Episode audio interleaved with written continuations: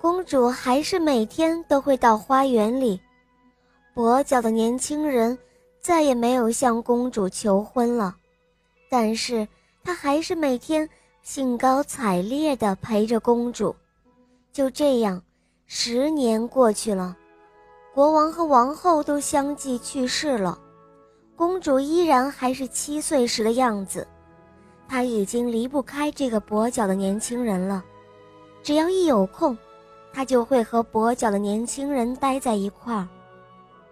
跛脚的年轻人告诉公主，在他三岁的那一年，他被一根香蕉皮划了一跤，于是摔伤了腿，所以他痛恨香蕉。他的容颜也是因为痛恨而变得丑陋的。当他听说香蕉公主身上有香蕉的味道时，他就混进了王宫，想要报复公主。可是。当他第一眼看到公主时，他就忘记了仇恨。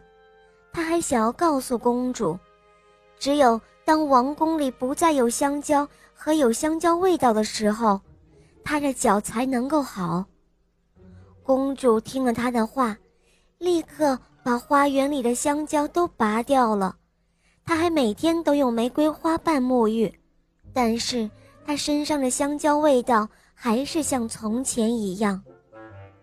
跛脚的年轻人告诉公主，他只要能够离开王宫，他身上的香蕉味道就会消失的。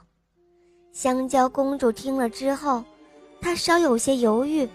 她从小就生活在王宫里，她对王宫里的一草一木都是那样的熟悉和喜爱。然而，他很想帮助这个跛脚的年轻人，于是他一步一步地。向王宫外走去，一出王宫的大门，跛脚的年轻人就一把抱起了他。这时，奇迹出现了，公主的身材竟然一下子长高了。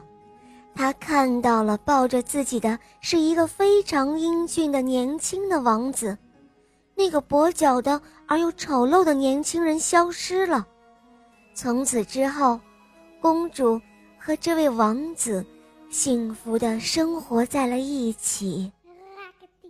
好了，小伙伴们，今天的故事肉包就讲到这儿了。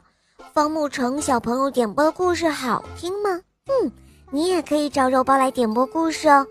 赶快关注肉包来了，打开我的首页，一起来收听小肉包更多好听的童话。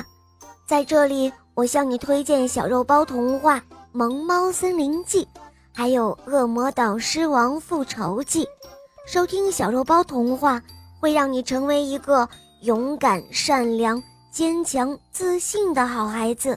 小肉包会永远伴随着你哦。好了，方木成小宝贝，我们一起跟小朋友们说再见吧，好吗？